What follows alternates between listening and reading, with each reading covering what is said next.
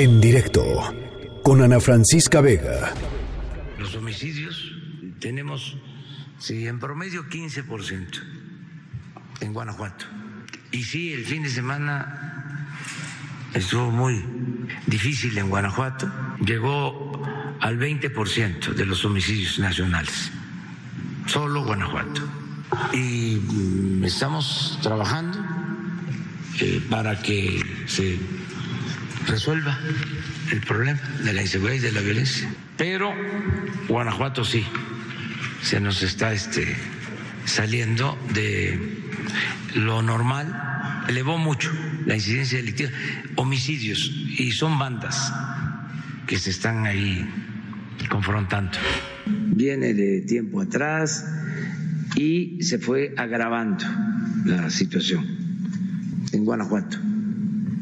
Llegó al 20% de los homicidios nacionales, solo Guanajuato. Y mm, estamos trabajando bueno, cuando el presidente dice se puso difícil, esta fue parte de la declaración que, que, hizo, cuando, cuando decimos se puso difícil, el, difícil son 51 personas asesinadas el fin de semana, 51 personas. En lo que va de este año van más de 300 homicidios en el estado de Guanajuato y en la línea de en directo yo le agradezco mucho que nos tome la llamada la maestra Sofía Huet, comisionada de la Unidad de Análisis y Estrategia para la Seguridad Ciudadana de Guanajuato. Maestra, ¿cómo está? Muy buenas tardes. Ana Francisca, pues eh, siempre aquí a la orden para platicar pues de lo que nos toca hacer a las autoridades frente a esta realidad compleja que hay en Guanajuato en este momento. Platíquenos un poquito, eh, comisionada. Eh, a ver, vamos a vamos a poner cifras para que la gente que nos está escuchando eh, pueda tener un poco más de contexto. Del 2010 al 2016, en promedio se registraron 42 homicidios en enero. En el 2017 aumentó a 144, en el 2018 subió a 237 y en el 2019 293. Ya van este año 2020 más de 300 homicidios.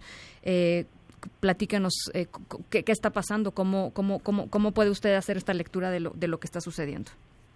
Creo que esta lectura de hacer eh, la revisión de las cifras de homicidios creo que es muy oportuna para poder entender que las cosas no ocurren de repente, sino que vienen siendo resultados de un tema en particular. Lo que ocurre, eh, como lo habíamos comentado en diversas ocasiones, es que Guanajuato concentra un tercio de los políticos de todo el país. Lo que ocurre en algún momento es que las bandas del crimen organizado encuentran en esta fuente eh, pues económica, su principal vía de financiamiento, digamos que habían tenido eh, esta actividad una controlada por una sola organización delictiva, que es la que eh, se encuentra en Santa Rosa. Sin embargo, en algún momento, que es el 2016-2017, pues tiene un intento por parte de otra organización delictiva radicada en Jalisco, pues en un primer momento de pactar el control compartido de esta actividad delictiva, evidentemente esta este intento de pacto no se da y viene la confrontación. La confrontación por mantener eh, pues este control primer, en una primera instancia de eh, robo de hidrocarburos y que desafortunadamente se ha ido extendiendo a otros temas como el propio narcomenudeo. Eh, estamos hablando entonces del, del cártel de Santa Rosa de Lima, por un lado, y del cártel Jalisco Nueva Generación, ¿no? Así es. Eh, en, diversas declaraciones en los últimos días y, usted ha dicho que eh, pues se han tenido que ir reajustando estrategias de combate al crimen organizado. Eh, ¿En dónde van a reajustar? ¿Qué van a reajustar?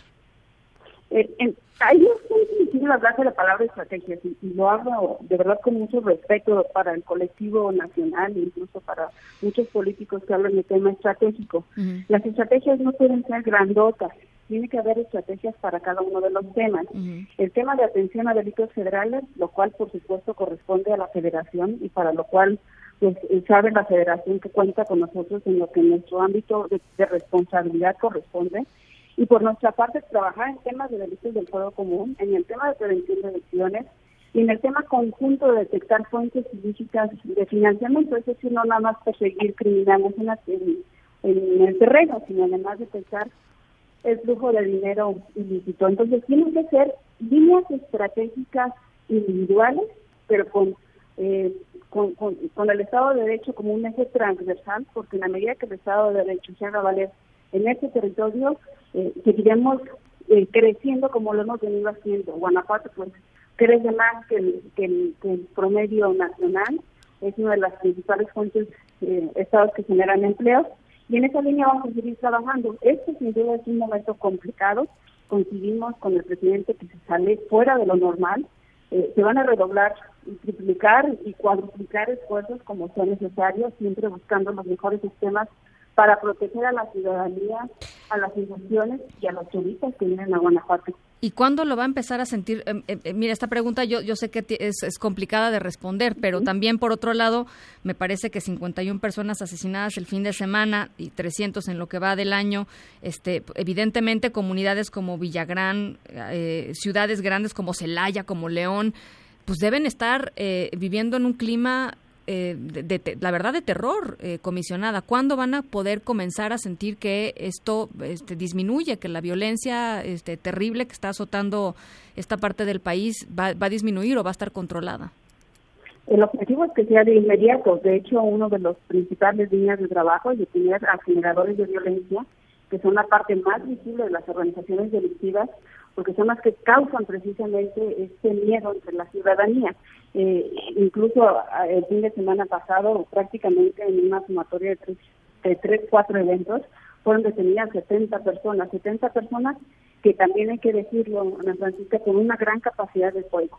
Ese es un tema que no nada más debe de preocupar a Guanajuato, porque hoy somos nosotros a los que voltean a ver con preocupación lejana, pero la realidad es que la abundancia de armas de fuego en el territorio nacional hace susceptible que cualquier pandilla pueda convertirse eh, eh, con capacidad de arma de fuego en, una parte que le pueda hacer frente a la autoridad.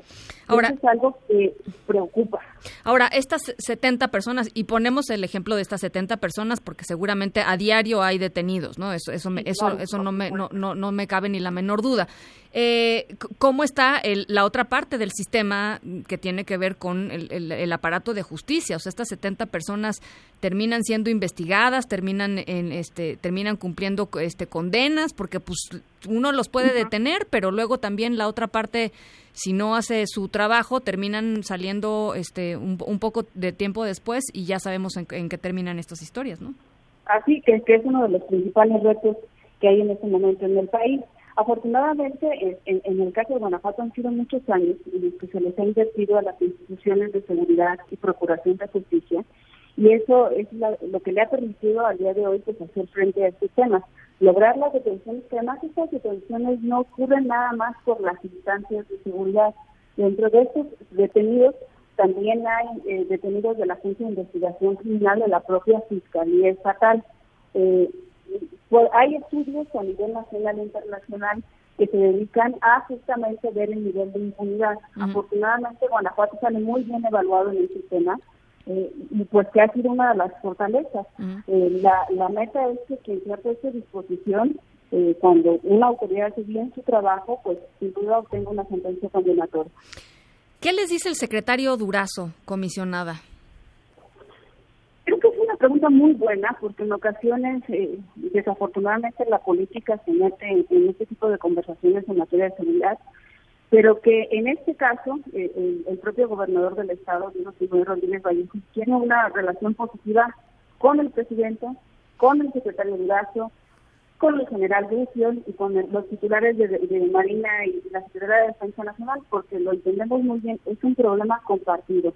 No son delitos de esas personas que comentábamos, eh, que desafortunadamente fallecieron, no son personas que mueren en un asalto, no son personas que mueren a causa de, un secuestro, son personas que están muriendo eh, por alguna relación que pudiera existir, incluso y, lamentablemente como colateral a temas de delincuencia organizada y robo de hidrocarburos. Es decir, no es un tema que nada más nos compete a nosotros como Estado. Entonces, eso ha sido entendido desde la parte de la federación y se han tomado esfuerzos más allá de las diferencias políticas que pudiera haber y eso es lo que tenemos que aprender a hacer en todas las materias.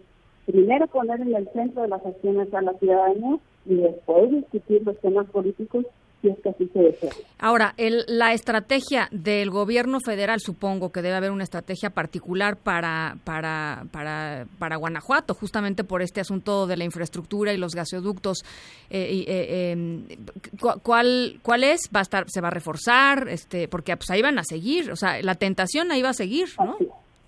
Sí, por parte del ejército pues hay un dispositivo importante para cuidar poliductos justamente y evitar que eh, ocurra la extracción.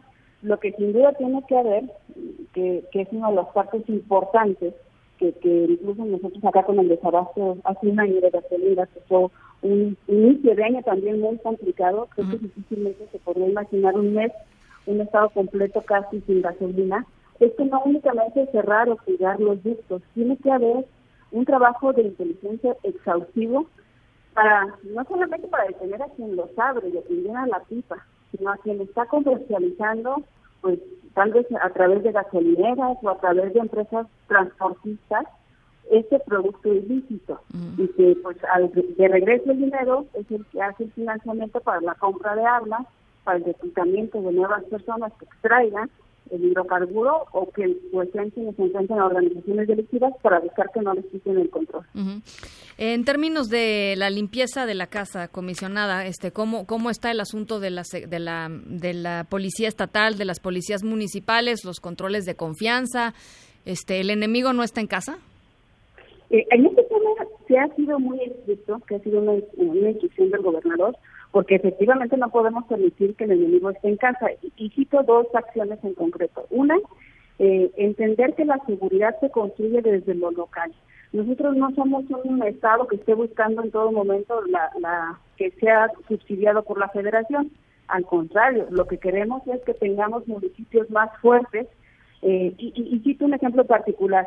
Hay cosas que por ley tienen que cumplir los municipios, como el hecho de que sus propias policías tengan exámenes de control y confianza, comisiones de honor y justicia, planes de seguridad, eh, esquemas de prevención del delito, que desafortunadamente me atrevería a decir la gran mayoría de las policías municipales en el país no lo han cumplido. Aquí en el estado de Guanajuato lo que se hizo fue crear un fondo estatal de incentivos para que todos aquellos municipios que acrediten todos estos temas que por ley les corresponde reciban estos incentivos. Entonces, se ha construido desde, lo local. Y evidentemente en el tema estatal se trata mucho el tema de la dignificación policial.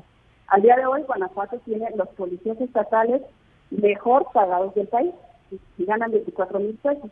Eso implica, pues sí, una dignificación, pero también que contraen más responsabilidades y que son más observados.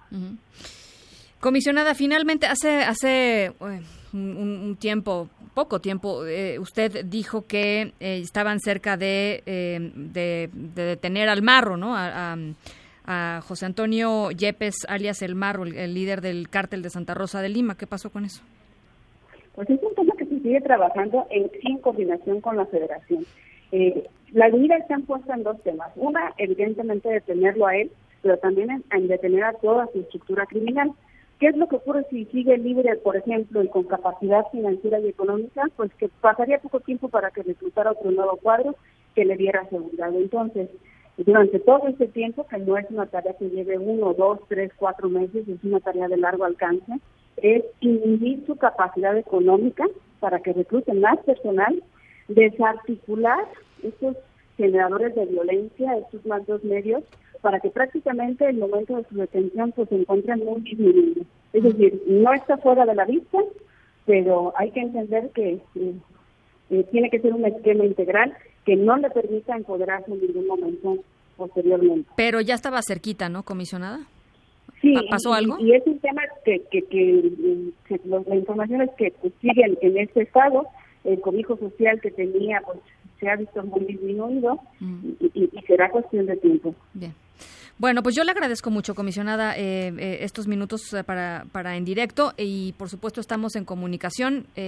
Sofía Wet, comisionada de Seguridad de Guanajuato. Gracias y muy buenas tardes. Muchas gracias, Ana Francisca y siempre En directo con Ana Francisca Vega.